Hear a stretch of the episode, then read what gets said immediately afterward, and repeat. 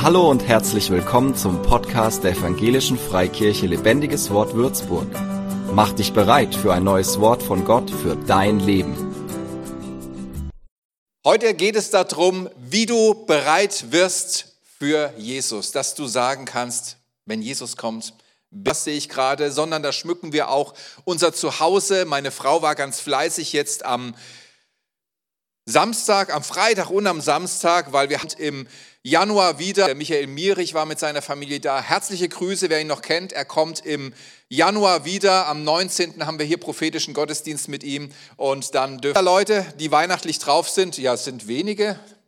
Vielleicht trauen sie auch manche nicht zu, die Hand zu heben. Vielleicht habt ihr auch noch nicht einen Rückblick machen auf das, was der schönsten Zeiten im Jahr und wir können einen dankbaren Rückblick machen auf das, was geschehen ist, auf eines der größten Ereignisse der menschlichen Geschichte.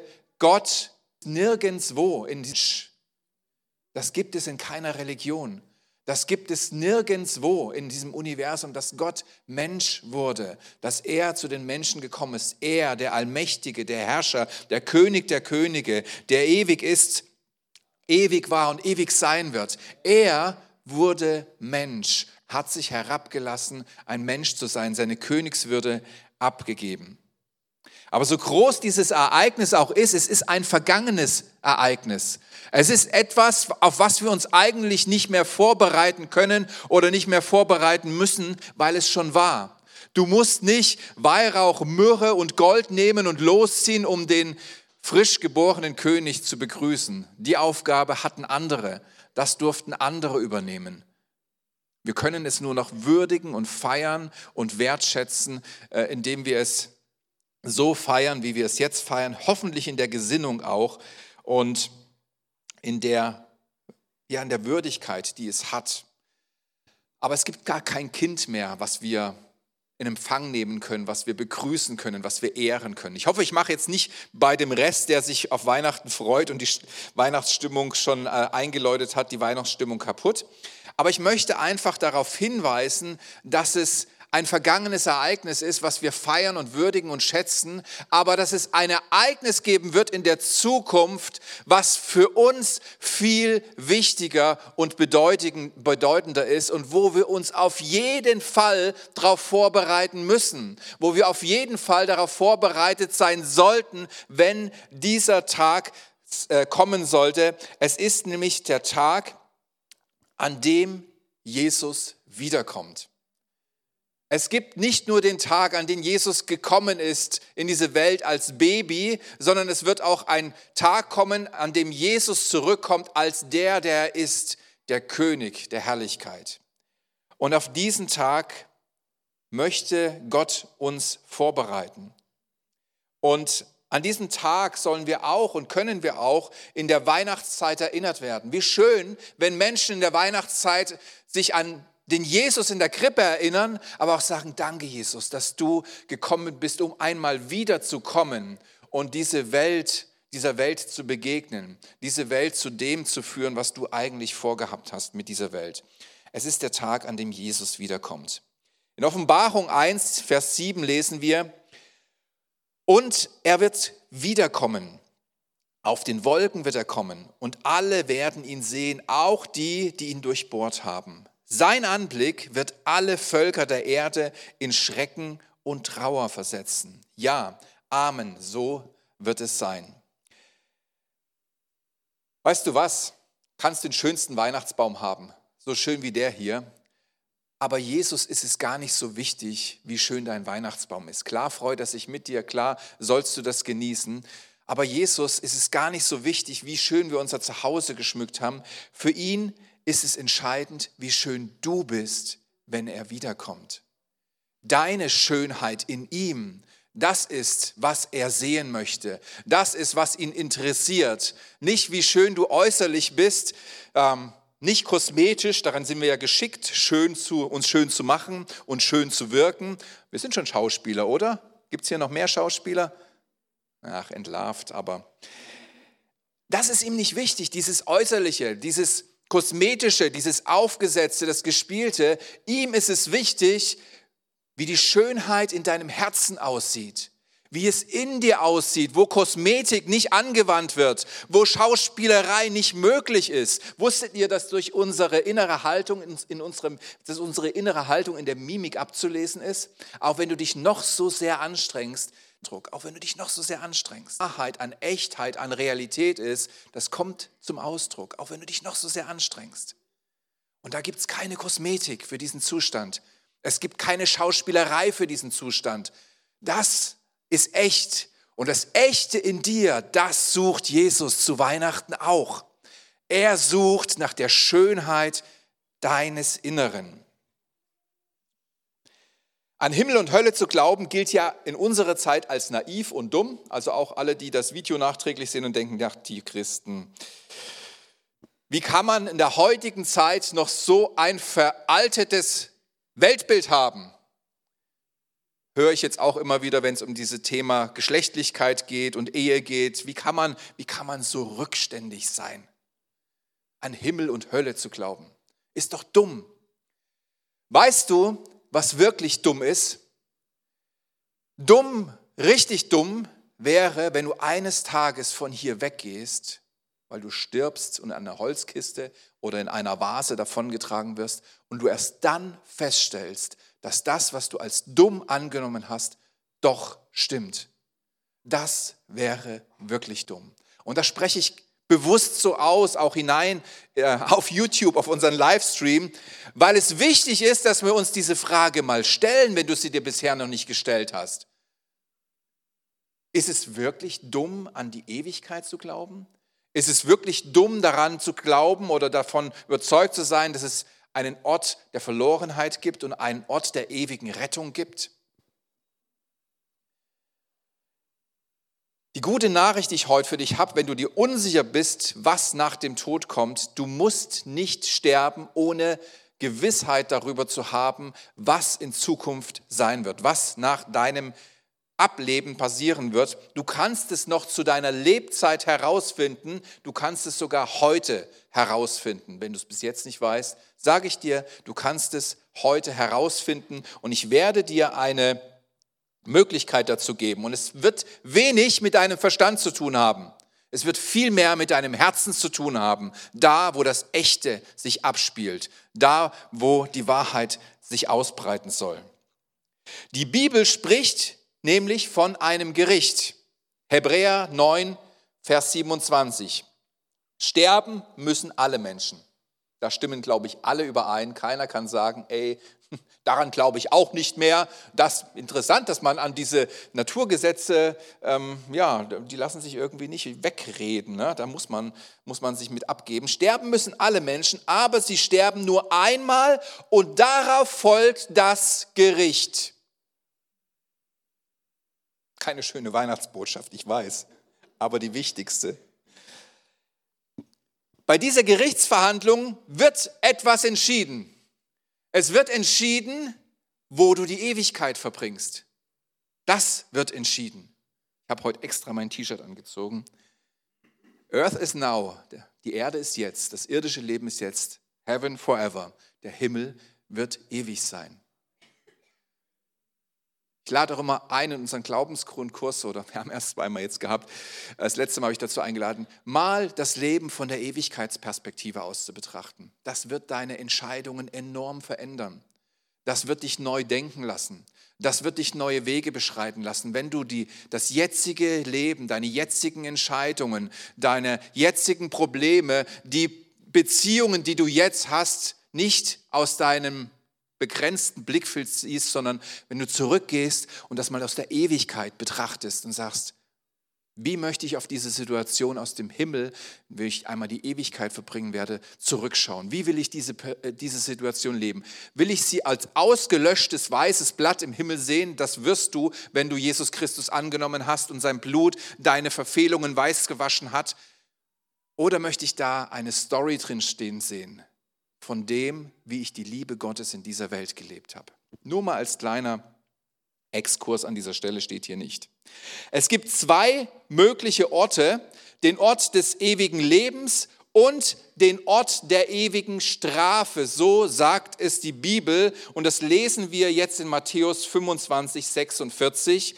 So werden sie, das geht um die Verurteilten, die in dem Gericht verurteilt wurden aufgrund ihrer Schuldigkeit, an den Ort der ewigen Strafe gehen. Die Gerechten aber werden ins ewige Leben gehen. Das ist, was die Bibel Himmel nennt. Das ist, die, das ist das, was die Bibel Paradies nennt, die neue Welt, die Gott schaffen wird. Übrigens, wir werden nicht als Geister herumschwirren. Es wird neue Leiber geben, es wird eine neue Welt geben, es wird einen neuen Himmel geben. Es gibt all das wieder, bloß in Perfektion, so wie es sein sollte, wie Gott es eigentlich gedacht hat. Also mach dich mal auf eine richtig gute Zeit bereit, die in Ewigkeit andauern wird. Und die Bibel lässt bei all dem, dass es das gibt, dass es dieses Gericht gibt und dass es eine Unterscheidung geben wird zwischen Menschen, die in die ewige Verlorenheit gehen, in die ewige Verdammnis und Menschen, die in die ewige, ins ewige Leben gehen werden, in das Paradies gehen werden, äh, lässt sie uns nicht im Unklaren, wie wir diesen Weg finden, dass wir dort ankommen, wo wir ja hinwollen, in das ewige Leben. Die Bibel belässt es nicht bei dieser Information, sondern zeigt uns ganz klar und unmissverständlich den Weg in den Himmel auf, den Ort des ewigen Lebens. Römer 6, Vers 23. Denn der Lohn, den die Sünde zahlt, ist der Tod. Aber das Geschenk, das Gott in seiner Gnade macht, ist das ewige Leben in Jesus Christus. Ewiges Leben bedeutet gerettet zu sein. Gerettete haben das ewige Leben und es muss jeder gerettet werden. Es muss jeder diese Rettung, von dieser Rettung hören. Es muss jeder bewusst sein, dass es Schuld im eigenen Leben gibt, aber auch, dass es eine Rettung gibt, dass es einen Retter gibt. Denn in Römer steht auch, da ist keiner, der gerecht ist, auch nicht einer. Wir müssen gerecht werden vor Gott, um in diese Welt, in diesen Urteil bestehen zu können, in diese Welt eingehen zu können. Und gerettet zu sein bedeutet, dass du all deine Hoffnung darauf legst, dass Jesus Christus einst an diesem Kreuz alles bezahlt hat, alles getan hat, dass du all deine Schuld vergeben bekommen kannst dass da nichts mehr ist, was Bestand hat, weil da ist sein Blut geflossen und das Blut Jesu Christi wäscht jede Schuld weg. Und dieses Blut ist für dich geflossen.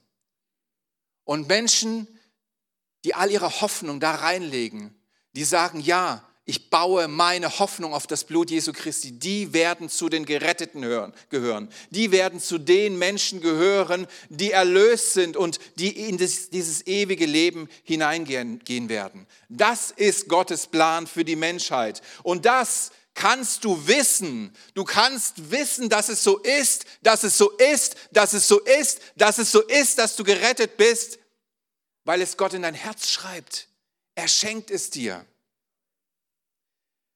Das Blut Jesu, wenn du auf das Blut Jesu vertraust, wirst du auf jeden Fall zu den Geretteten gehören und keinesfalls in die Hölle, in diesen Ort der ewigen Verdammnis kommen. Das ist das Evangelium. Das ist die gute Botschaft. Das ist, warum Jesus zu Weihnachten, was wir jetzt feiern, gekommen ist. Das ist der Grund, warum wir Weihnachten feiern. Gott wurde Mensch, um die Menschheit zurückzuführen nach Hause.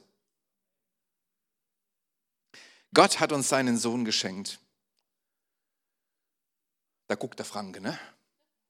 Noch schöner wäre, wenn er jubeln würde, weil es einen Grund gibt zu jubeln über dieses Ereignis. Gott hat seinen Sohn geschenkt.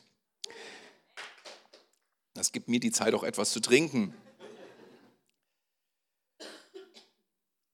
Wenn Gott den Menschen nicht die Möglichkeit geschenkt hätte, gerettet zu werden, wären wir sowieso alle verloren. Da könnten wir mit 1. Korinther sagen, wenn die Toten nicht auferstehen, dann lasst uns essen und trinken, morgen sind wir tot.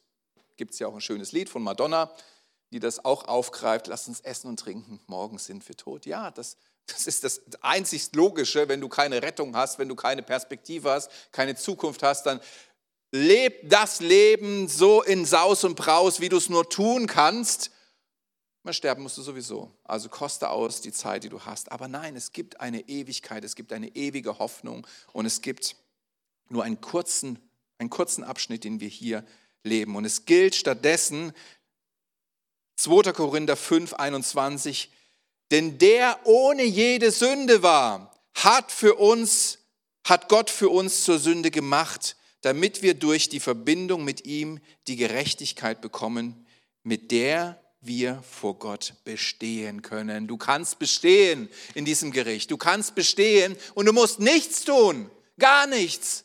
Ist es nicht, ist es nicht unglaublich, dass so viel Schuld einfach vergeben wird, dass du keine Wiedergutmachung leisten musstest. Ich bin in meiner Jugendzeit kriminell gewesen und ich musste Sozialstunden ableisten. Ich habe da alte Rollstühle geschrubbt, die, glaube ich, seit einem Jahr nicht mehr sauber gemacht worden sind. Da waren Essensreste von Menschen dran geklebt, wo ich gedacht habe, das kann doch kein Essen sein.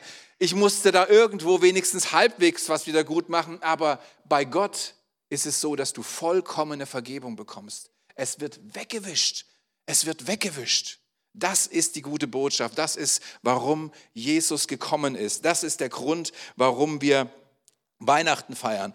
Und wenn du diese diesen Schritt noch nicht gegangen bist, wenn du diese Erfahrung noch nicht gemacht hast, noch nicht die Rettung Gottes ergriffen hast, auch du am Livestream, zu dir rede ich auch, dann möchte ich dir heute, hier und jetzt die Gelegenheit geben. Ich habe dir versprochen, wenn du nicht sicher bist, ob es Himmel und Hölle gibt, wenn du nicht sicher bist, ob es Gott gibt, dann gebe ich dir heute die Möglichkeit, es rauszufinden. Denn wenn du ihn einlädst, wenn du dieses Evangelium annimmst, dann wird deinen Geist und du wirst von seinem Geist eine Bestätigung in dir bekommen, die dir niemand nehmen kann, dass du gerettet bist, dass du zu den ewig Lebenden gehörst, dass du in diese Ewigkeit eingehen wirst, dass du bei diesem Gericht bestehen willst.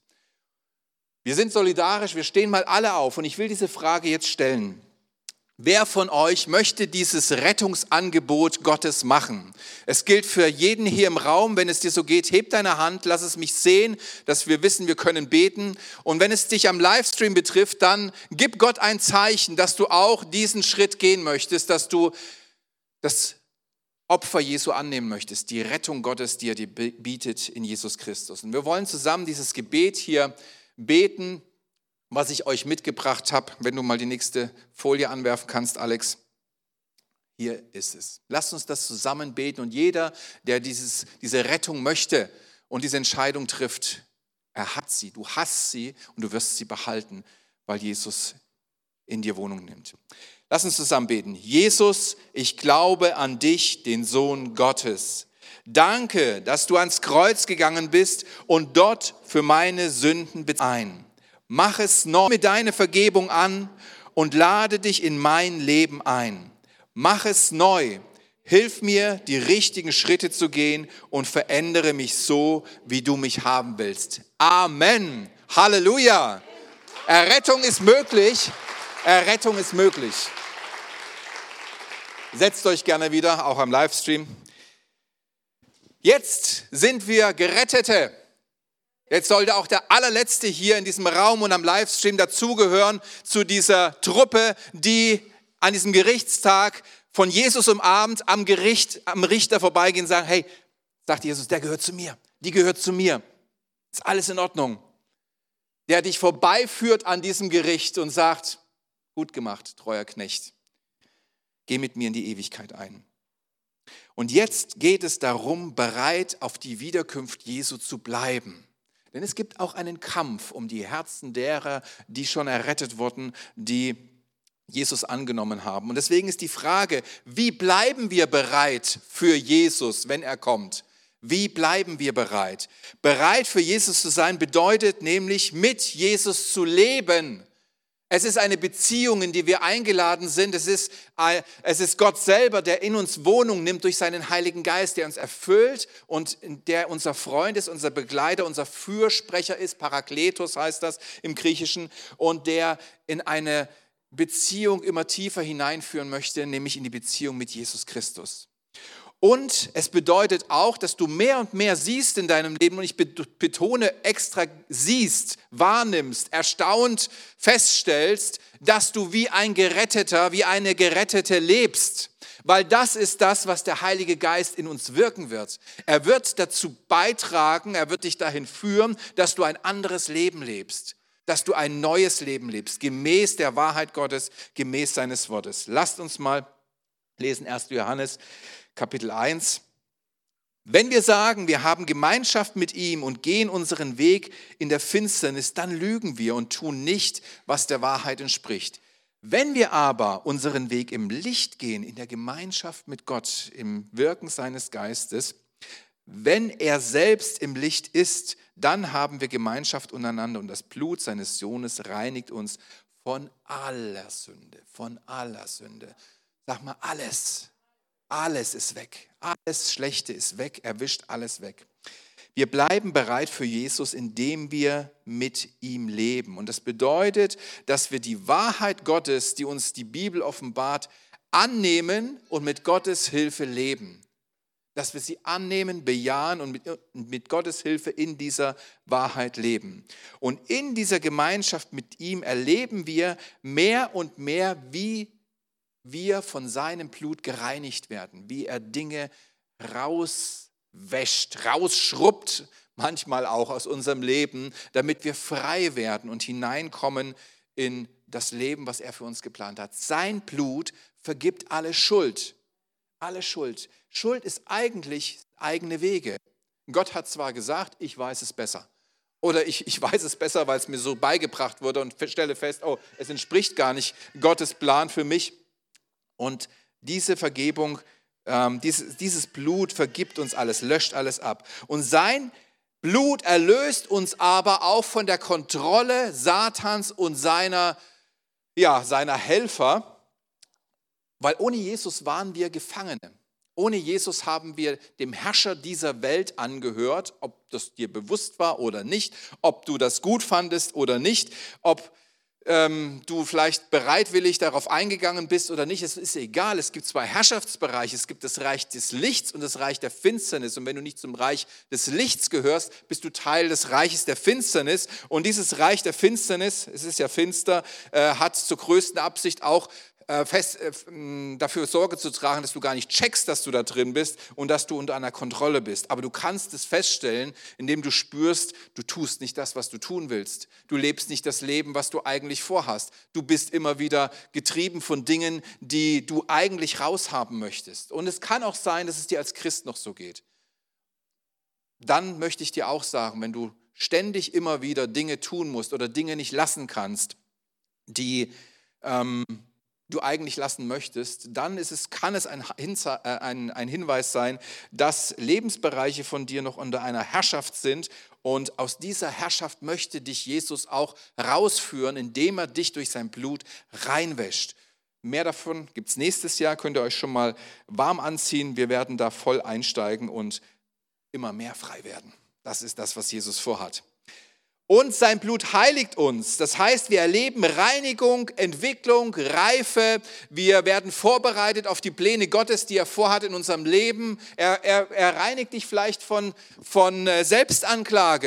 Er reinigt dich davon, damit von Minderwertigkeit. Das tut er. Er reinigt dich davon, damit du mutig und stark bist und hineingehst in die Dinge, die er für dich vorbereitet hat.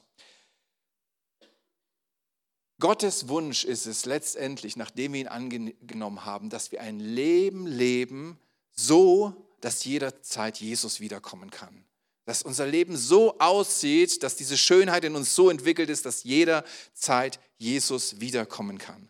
Und ich sage dir aus eigener Erfahrung, es gibt kein schöneres Gefühl auf dieser Welt, als innerlich völlig in Reinen mit Gott zu sein. Es gibt kein schöneres Gefühl zu wissen, also wenn Jesus heute wiederkommt, Halleluja, ich habe nichts dagegen, dann gehen wir als Familie dem Herrn entgegen. Es gibt keinen schöneren Herzenszustand, als zu wissen, mir ist vergeben, ich bin gereinigt, ich bin befreit, ich bin angenommen und geliebt, ich bin Sohn und Tochter des Höchsten. Und jederzeit, wenn mein Herr wiederkommt, dann bin ich als Botschafter abberufen in die Zentrale und werde da weiter mit ihm Gemeinschaft haben und agieren. Wird auch nicht langweilig, gibt viele auf, aber wenige Sachen, die mir in meinem, auch schöne Wohnungen, die er vorbereitet hat. Ich sehe noch Nicht viele, aber wenige Sachen, die mir in meinem Haus, wo ich mir denke, ah, das hättest du besser machen können oder anders machen sollen, da wurden an Sachen gedacht, da hätte ich noch nicht mal dran gedacht, aber es ist genau, entspricht genau meiner Person. Und Gott hat aus diesem Grund, weil er dich vorbereitet wissen will, wenn Jesus wiederkommt und jederzeit auch möchte, dass du in diesem Zustand lebst, ich bin im Reinen mit meinem Gott, hat er einen Ort geschaffen, an dem er dir diese Entwicklung besonders gut schenken kann, schenken will und schenken wird, wenn du dich an diesem Ort einfindest. Ihr wisst, welches Ort das ist? Die Gemeinde. Macht er schon wieder Werbung für die Gemeinde? Ja, ich mache Werbung für die Gemeinde. Nicht nur für diese Gemeinde, sondern auch am Livestream, wenn du irgendwo anders bist. Ich mache Werbung für die Gemeinde Gottes, die Gemeinde Gottes ist die Gemeinde, die aufgrund der biblischen Wahrheit lebt, die die biblischen Botschaften predigt und die in der Art und Weise, wie die Bibel sagt, wie Christen zusammenleben soll, zusammenleben. Und da wirst du etwas erfahren, was du alleine oder in deinem wöchentlichen Bibelkreis nicht erfahren wirst. Gott hat Gemeinde geschenkt und wer sich sorgen, aus dem wird er das machen, was er äh, für ihn geplant hat oder für sie geplant hat. In der Gemeinde Gottes gibt es nämlich Schutz vor äußeren Einflüssen. Du wirst Bewahrung erleben in deinem persönlichen Leben, in deiner Gesundheit, in deinen Finanzen, in deinen Beziehungen, auf, auf dein, äh, was deine Arbeit betrifft. Da gibt es Schutz. Und es gibt auch geistliche Nahrung. Du wirst genährt hier mit dem, was du brauchst. Ist euch, habt ihr euch noch nie gewundert? Ah, die meisten wundern sich ja schon gar nicht mehr, weil es normal ist wie gut das hier immer zusammenfließt. Wenn ich heute die Lieder schon wieder gehört habe, auch letzte Woche, und dann die Predigt höre und die prophetischen Eindrücke da, da, da ähm, höre, das ist nicht menschengemacht. Wir sprechen uns vorher nicht ab. Da ist ein Gott, der weiß, was heute dran ist, der weiß, wer kommt und der eine Botschaft hat, der Geschenke hat, die er platzieren möchte in Herzen, dass sie genährt sind, gefüllt sind und dass sie wachsen können und gedeihen können. Und dass sich Göttliches entwickelt im Herzen von Menschen, im Leben von Menschen. Und es gibt auch Dünger, von dem ich auch gerade gesprochen habe, dieses übernatürliche Wirken Gottes durch prophetisches Wort, durch Offenbarung, durch Heilung, durch Befreiung, all das wirkt der Geist Gottes so mit übernatürlicher Kraft in unserem Leben und das passiert auch besonders in der Gemeinde.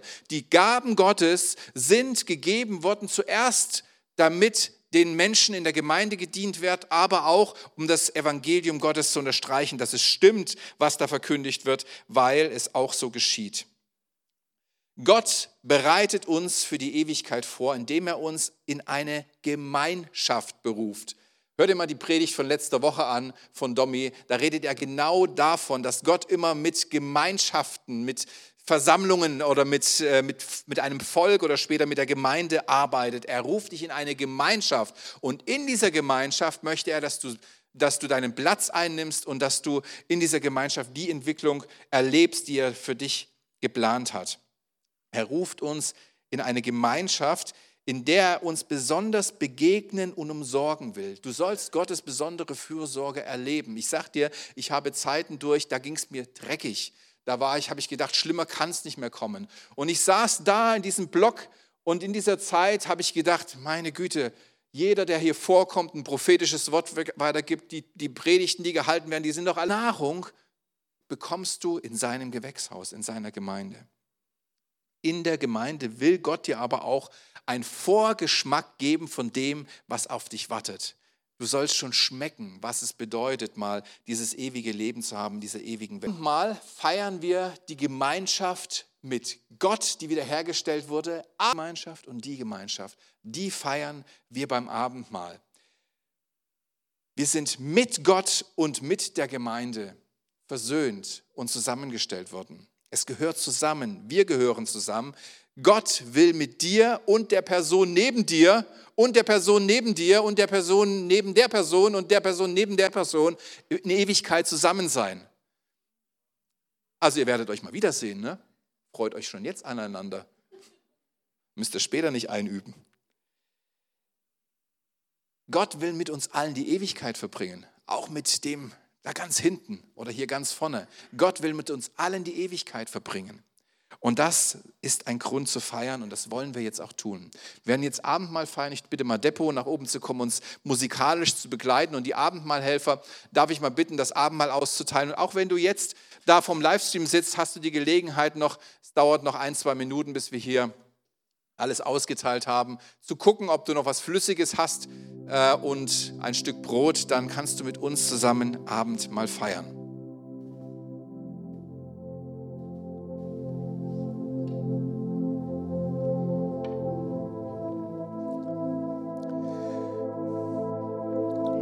Und wenn wir Abendmahl feiern, dann schauen wir dankbar auf das, was Jesus für uns getan hat.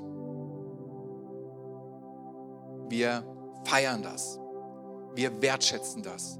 Wir sagen in unserem Herzen, danke Jesus für all das, was du errungen hast am Kreuz. Völlige Vergebung durch sein Opfer. Eine wiederhergestellte Beziehung mit Gott und unseren Geschwistern und ein Leben in Ewigkeit, ein ewiges Leben, wo wir jetzt uns nur im Vorspann befinden. Ob du bereit bist für die Ewigkeit für Jesus, kannst du auch jetzt beim Abendmahl prüfen, denn das Abendmahl ist genau darauf ausgerichtet. In 1. Johannes 4,20 steht, wenn jemand behauptet, ich liebe Gott, aber seinen Bruder oder seine Schwester hasst, ist er ein Lügner. Denn wenn jemand die nicht liebt, die er sieht, seine Geschwister, wie kann er da Gott lieben, den er nicht sieht? Und im Johannes, Johannes 13, 35 steht, an eurer Liebe zueinander werden alle erkennen, dass ihr mein Jünger seid. Weißt du, was mich als Pastor richtig glücklich macht? Zu sehen, wie diese Liebe hier in der Gemeinde gelebt wird. Ich habe letztens angegeben mit euch, wir hatten hier Allianz-Gebetssitzung, ich habe gesagt, was wir erleben ist, dass die Liebe Gottes innerhalb der Gemeinde gelebt wird und Menschen das sehen, Gott darin entdecken und sagen, das möchte ich auch. Ich möchte auch davon, daran teilhaben. Ich möchte auch diesen Jesus kennenlernen. Ich öffne mein Herz und lasse mich darauf ein.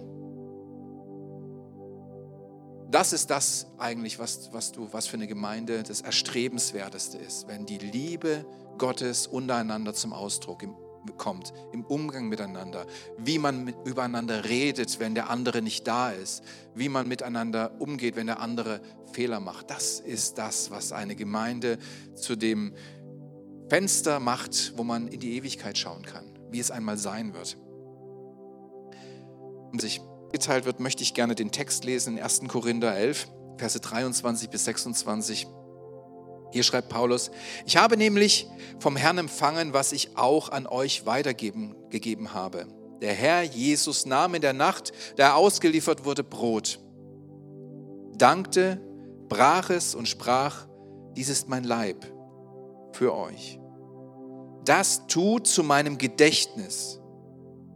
Ebenso nahm er nach dem Essen den Kelch und sprach, dieser Kelch ist der neue Bund mit meinem Blut, das Blut Jesu, das alle Schuld wegwäscht.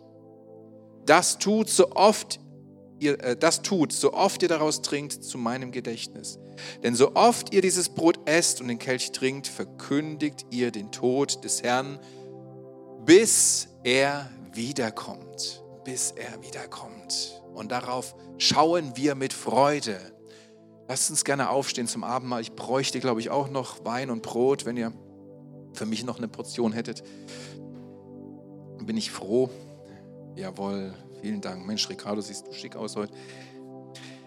Lasst uns auf Jesus schauen. Es geht um Jesus. Es geht nicht um das Licht. Es geht nicht um mein Mittagessen. Es geht nicht um Debo, die hier so schön spielt, um diesen Weihnachtsbaum, um die Weihnachtszeit. Es geht um Jesus. Es geht um ihn. Und wenn wir dieses Abendmahl feiern, dann wollen wir ihn gefallen. Wir wollen auf ihn schauen. Wir wollen von ihm alles erwarten. Aber wir wollen uns auch von ihm verändern lassen durch seinen Geist, damit wir ein Leben führen, was ihm gefällt, wo die Schönheit in unserem Herzen sichtbar wird, die Jesus sucht in jedem von uns. Jesus, und wir danken dir. Wir danken dir, dass du dein Leben gegeben hast für uns. Wir danken dir für dieses Brot, was deinen Leib darstellt und was bedeutet, du hast dich hingegeben. Du hast Schmerzen, du hast Leid, du hast Verachtung auf dich genommen für uns. damit wir Heilung haben können, damit wir Wiederherstellung haben können, damit wir Erneuerung haben können. Und wir nehmen das auch an. Wir sagen Danke, Herr, und wir wollen auch eintauchen im Praktischen in all das, was du errungen hast am Kreuz. Danke für deinen Leib. Lass uns das Brot essen.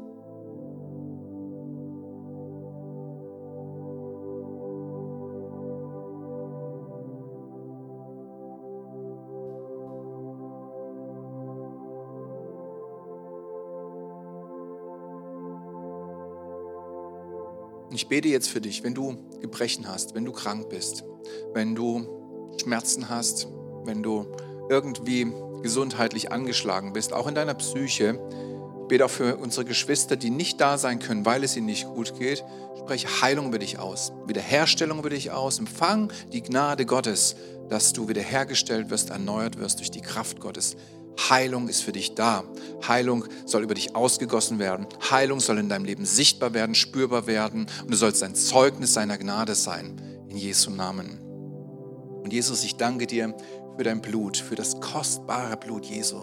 Die größte Macht im ganzen Universum, wo jeder wo, de, wo jede feindliche Macht zittert, wenn es um dein Blut geht. Ich danke dir für dein Blut, weil es ist so stark, weil es vergossen wurde für unsere Schuld. Das heißt, wo das Blut Jesu, wo dein Blut drüber gelaufen ist, da hat der Feind kein Anrecht mehr. Er rutscht aus, er rutscht weg, er kann sich nicht halten, er hat keine Berechtigung mehr, wo das Blut Jesu alles reingewaschen hat, äh, ja, ist Freiheit auch vor den Feind, Herr. Und ich danke dir für dieses Blut. Ich danke dir, Jesus, dass alle Schuld vergeben ist. Alles, was ans Kreuz gebracht wird und von deinem Blut weggewaschen ist, ist vergeben. Und so bete ich auch, dass, ja, dass das Gewissen, unser Gewissen von jedem Einzelnen hier gereinigt wird, Herr. Danke, dass du dein Blut gegeben hast, das kostbare Blut des Lammes, ohne Fehl und ohne Makel, ohne Schuld wurdest du hingerichtet.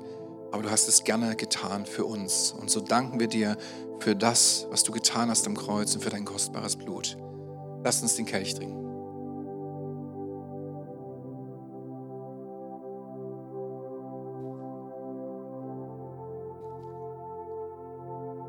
Und ich bete nochmal für alle, die zu kämpfen haben mit schlechten Gewissen.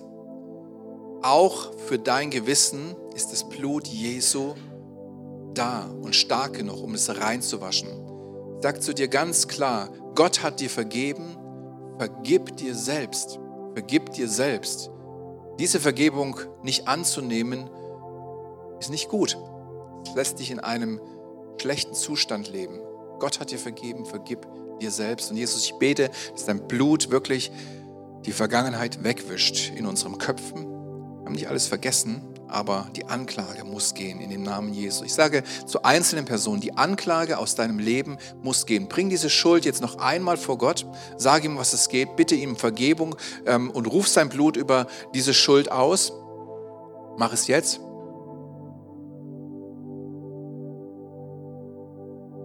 Und jetzt sage ich zu dir, Anklage, du musst diesen Menschen verlassen. Anklage, Du musst gehen. Anklage, du musst schweigen. Der Ankläger muss schweigen in deinem Leben. Du bist frei, du bist berufen zu denken, die Gedanken Gottes, der Zuspruch und Annahme für dich hat. In Jesu Namen. Amen. Und jetzt können wir Gott einen richtigen, fetten Jubelapplaus geben. Für mehr Infos besuche uns auf Facebook unter lebendigeswort.de oder einfach persönlich im Sonntagsgottesdienst.